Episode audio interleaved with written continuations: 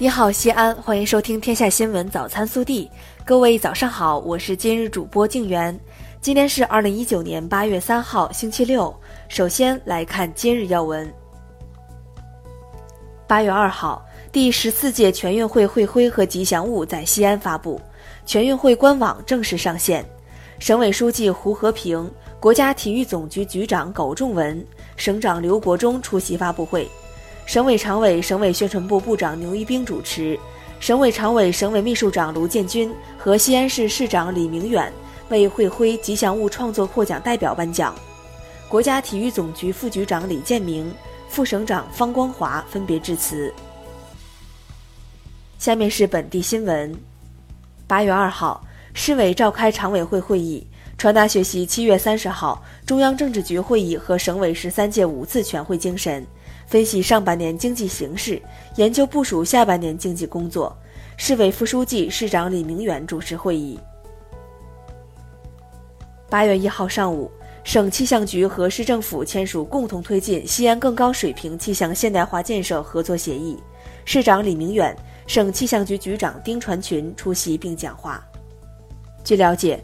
二零二一年于陕西举办的第十四届全运会比赛共有五十四个场馆设施，除了现有的十三个场馆外，二十五个新建项目中已建成三个，其余二十二个正在抓紧施工当中；十六个改造场馆中已开工十一个，其余五个正在办理前期手续。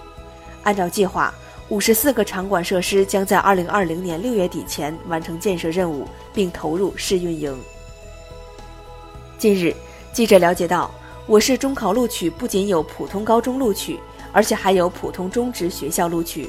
普通中职分为普通中专和五年制高职两部分。普通中专招收初中毕业生和高中毕业生，五年制高职招收应届初中毕业生和往届初中毕业生。为保证西快速干道通行效率，八月二号起。西安交警对西快速干道三民管理所段试行快慢分离交通组织方式，由西向东内侧两车道快速通行，外侧第三条车道作为慢车道，提醒过往驾驶员注意交通组织变化。天气炎热的时候，地铁车站成了不少市民的避暑地。近日，西安地铁在多个车站非付费区域设置夏季防暑纳凉专区，乘客路过时可以歇歇脚。为应对暑期入馆读者剧增的情况，省图书馆即日起增开一百余个座位，供读者自习使用。省图书馆提醒读者，每天上午九时到下午一时，省图书馆将清理占座，请广大读者积极配合，共同营造安静文明的阅读环境。记者昨日获悉，由省文化和旅游厅发放的陕西文化和旅游惠民电子卡，八月三号起面向全国发放。可在网上领取，在陕西地区使用。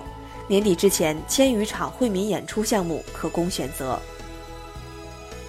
不忘初心，砥砺前行，弘扬英烈精神，传承红色基因。八月二号晚，由上海歌舞团以李白等烈士为创作原型，创排的谍战题材大型舞剧《永不消逝的电波》在西安拉开全国巡演的大幕。下面是国内新闻。针对美方称将于九月一号对三千亿美元中国输美商品加征百分之十的关税，中国外交部发言人华春莹二号在例行记者会上表示，此举严重违背中美两国元首大阪会晤共识，背离正确轨道，无异于解决问题。中方对此强烈不满，坚决反对，中方不会接受任何极限施压和恐吓讹诈。香港警方八月一号在火炭澳贝湾街的喜力家工业大厦拘捕了陈浩天等八人，这八人涉嫌藏有攻击性武器及爆炸品等。据介绍，被拘捕的八人为七男一女，包括已经被依法禁止运作的香港民族党召集人陈浩天。现场检获疑似汽油弹、弓箭、垒球棍、扩音器、护甲等。警方表示，检获的部分物品是近期暴力冲击中的常见物品。怀疑案件与这些暴力冲击事件有关。近日，人社部发布法定年、节假日等休假相关标准，不能实行统一工作时间的，可灵活安排休息日；全体公民假日可补假；妇女节、儿童节适逢周末不补假；法定休假日、休息日不计入年休假的假期；未婚探望父母每年二十天，已婚每四年一次，二十天；婚丧假为一天至三天，根据路程远近给路程假。八月二号，德阳市中级人民法院一审公开宣判四川省广安市委原副书记严春风受贿案，对被告人严春风以受贿罪判处有期徒刑十年，并处罚金人民币六十万元。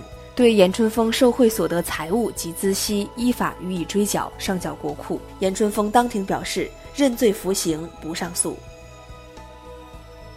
中国气象局二号公布，未来十天，我国东部地区高温范围较前期将减小，强度减弱，但江淮、江南中西部等地的部分地区仍将出现阶段性高温天气。八月二号晚二十时许。一辆大货车由峨眉山市龙池镇往峨边县方向行驶过程中，撞上前方一辆面包车后，又与其他五辆车发生连环相撞，被撞面包车燃烧。经初步统计，事故造成一人死亡，八人不同程度受伤，已送往医院救治。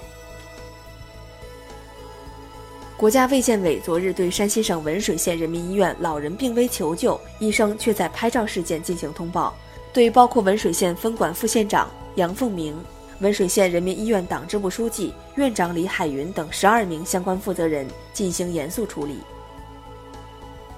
八月二号下午，东京奥运女排资格赛开战，中国女排在宁波北仑主场对战捷克女排，球队在郎平的率领下以大比分三比零获胜，为此次争夺奥运会门票的征程迎来了开门红。截至二号十二时许。哪吒之魔童降世票房超《疯狂动物城》，位列中国影史动画电影票房第一，单日票房破两亿，三日破七亿，五日破十亿。如今上映八日，打破《疯狂动物城》保持的分账票房十五点二七亿的动画电影票房记录。下面是暖新闻，有这样一位铁路民警，他是辖区的大数据库，是活地图，是远近闻名的能人。